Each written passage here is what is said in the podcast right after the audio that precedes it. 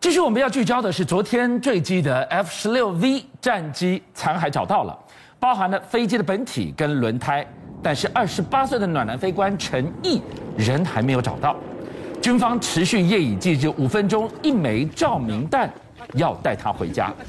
今天晚上有两个问题必须等待解答。首先，什么原因战机上的无线麦克风被压住了，导致战管喊不到他？还有。陈毅飞官 F 十六 B 飞行时速怎么会只有六十多小时？背后这起坠机事件是不是两岸零和博弈下的牺牲者？人还没找到，我们持续集气。大家都知道，我是空军飞行员眷村长大的，是，每次听到有飞行员出事，我们都痛彻心肝。你知道吗？我从小就听到那种飞行员失事。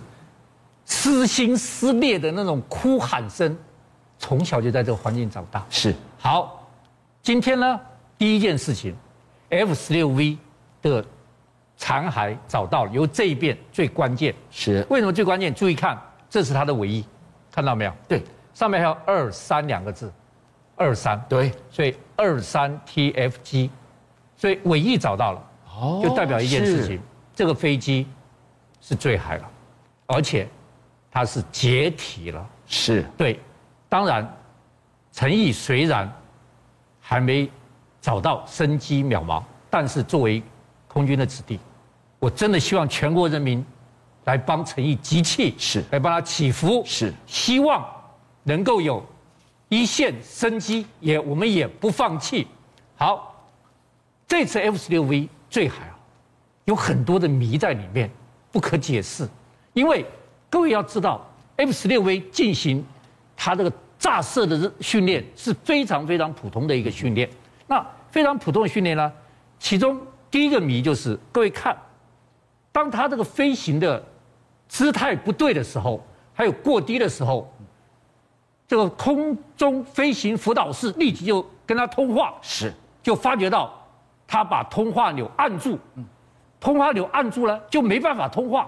这个飞行辅导室要跟他指导，是所有的指令他都听得到了，他也要回应的。对你一按住，这麦克风一按住之后，对不起，双方完全断绝，我听不到你讲什么，你也听不到我讲什么。哦好，那我跟大家讲，这个在什么地方呢？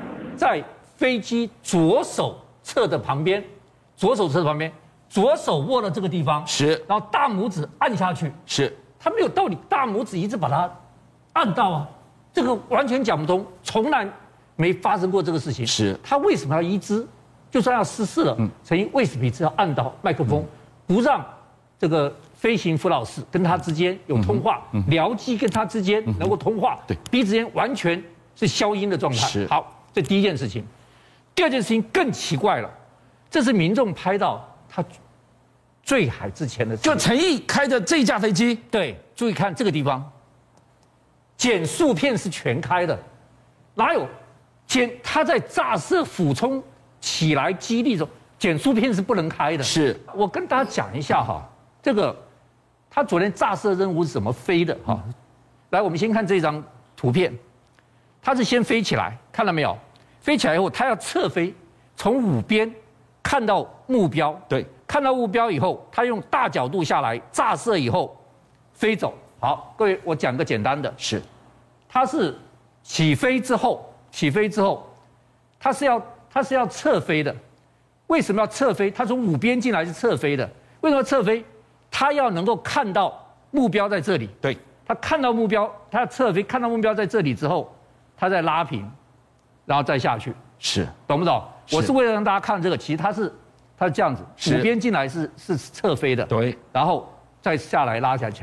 好，现在第一点就是我要跟大家讲简单的，它拉起来进五边侧飞的时候，激励是二，最多到三，对，这是什么概念？就是激励好，对重重重力加速度。是嗯那它冲俯冲炸射，在拉起来的时候，这时候激励最高，对，大概五级。好，五级。那我要跟大家讲一下，很多人说他是不是在这个过程中昏迷掉了？一般人五级会昏迷，一般人是。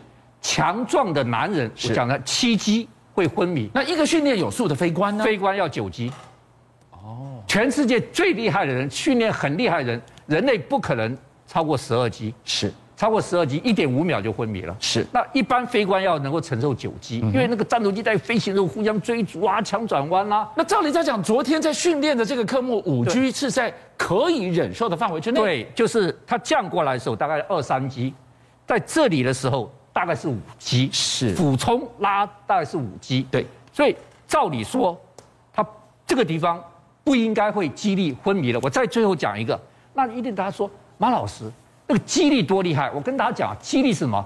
就你整个人，你会整个人贴到那个驾驶座上去，然后脑袋缺血，整个拉黑掉，那个血根本上不了头。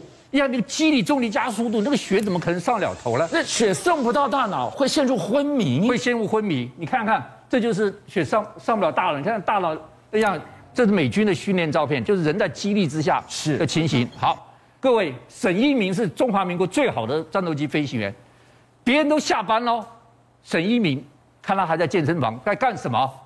练脖子。来，我给大家看沈一鸣的脖子。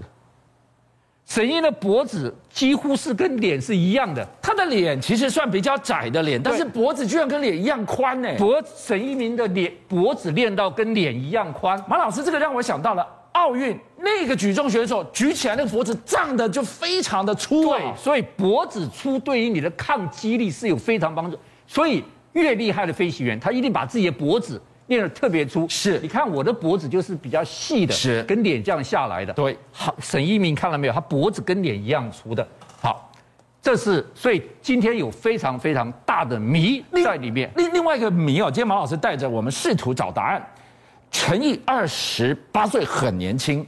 昨天他的基本资料一打出来，大家一看，看到了一个数字，就是他的训练飞行时速六十多个小时。我们没飞飞飞机的，我们只知道说，哎，六十多个小时感觉这很少，那是什么概念？怎么会造成这样的一个轮廓？我跟你讲，我看到陈毅的飞行时速，我吓了一大跳，大吃一惊。在这里，这一栏我能不能先讲这一栏？它的飞行总时速才三百二十一小时，对三百二十，什么概念？它已经飞了四年半了，是四年半三百二十一，一个美国一个分队长都要飞一千两百小时，分队长啊、哦。是那唐飞我也问过他，他说他飞的比较少，他飞了五千多小时。哦，五千多小时，四年半飞三百二十一小时。如果你飞三千两百一好了，三千两百乘以十，你要四十五四十五年才飞到三千一百二十小时这，个没有道理吧？太少了，是太少了。我跟你讲，好，再讲，他是注意看，嗯，一民国一百零九年三月十六号到这个嘉义，他在嘉义二十二个月，才飞了六十小时。将近两年，六十啊，这是什么一个数字？就是说，他一个月飞不到三小时，一个月飞三小时都要六十六，是他一个月飞不到三小时。对。那那正常的一个训练强度呢？我告诉你啦，以前战斗机飞行员啊，有时候一天要飞三小时，一是天飞三小时，他一个月飞不到三小时。我告诉你，正常啊，一个月至少要飞十五小时。嗯以前的飞行员，我认识以前飞行员，一个月要飞三十小时，就差了超过他十倍。嗯是那那答应说，那马老师是说中华民国空军训练不足了？不是训练不足，他们训练很足，他都去战备了。什么叫都去战备？你要大家一定要知道好，那共军的这个飞机线老老来，对老来，所以嘉义、台南是专门去对付共共机的。一边 IDF，一边是 F 十六，对 F 十六，第一个他要跑到头待命，跑到头待命就是五分钟攻击一来，五分钟就要起飞的，是跑到头待命。除了这个跑到头待命之外，他还有一个这个对本部待命，是还有两个待命组。那你所有的飞行员跟你所有的战机都在待命，你有时间去训练飞行吗？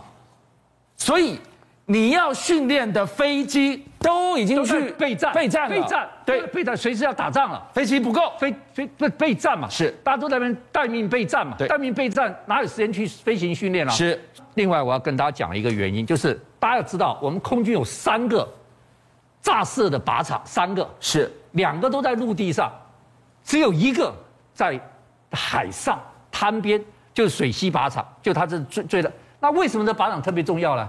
因为现在国军奉命，嗯，我问你，我们现在作战最高准则是什么？是什么？歼敌滩岸啊，对，歼敌滩岸，对歼敌海上是所以我们现在所有的作战想地跟作战计划都是歼敌滩岸，就是你还没登陆，你共军要登陆，我来把你打了。就是我制海，我我反舰，反舰，所以我现在所有的战斗机都来水西靶场。对因为水西靶场是唯一三个里面唯一建在海上的，建在海上，而且是在滩岸旁边的。嗯对，所以我所有战斗机来飞来，然后去投射炸弹或者用机炮去打你。但是我们必须要讲，第一个，这一次这一次 F 十六 V 坠海疑点很多，是这些疑点一定要能够解释得清楚。第二个，我们必须要讲，空军现在因为中共的军机一直来扰台，对，让空军的战备疲于奔命，战备疲于奔命变成战备干扰训练，导致训练有点不足，所以我们的飞行时速，老实说，比以前老一辈的军官少太多了。我跟大家讲，以他二十二个月、二十二个月的这个呃，在嘉义机场飞 F 十六 V 的经验，以前的话不是六十，厉害一点的都要飞到六百，就它的十倍；不厉害一点的，起码也要飞三百，也是它的五倍。也就是说，我们现在的这个空军，大家要给他更多的关怀、更多的包养、更多的鼓励，来让他们保国为民。邀请您一起加入虎七报新闻会员，跟俊相一起挖真相。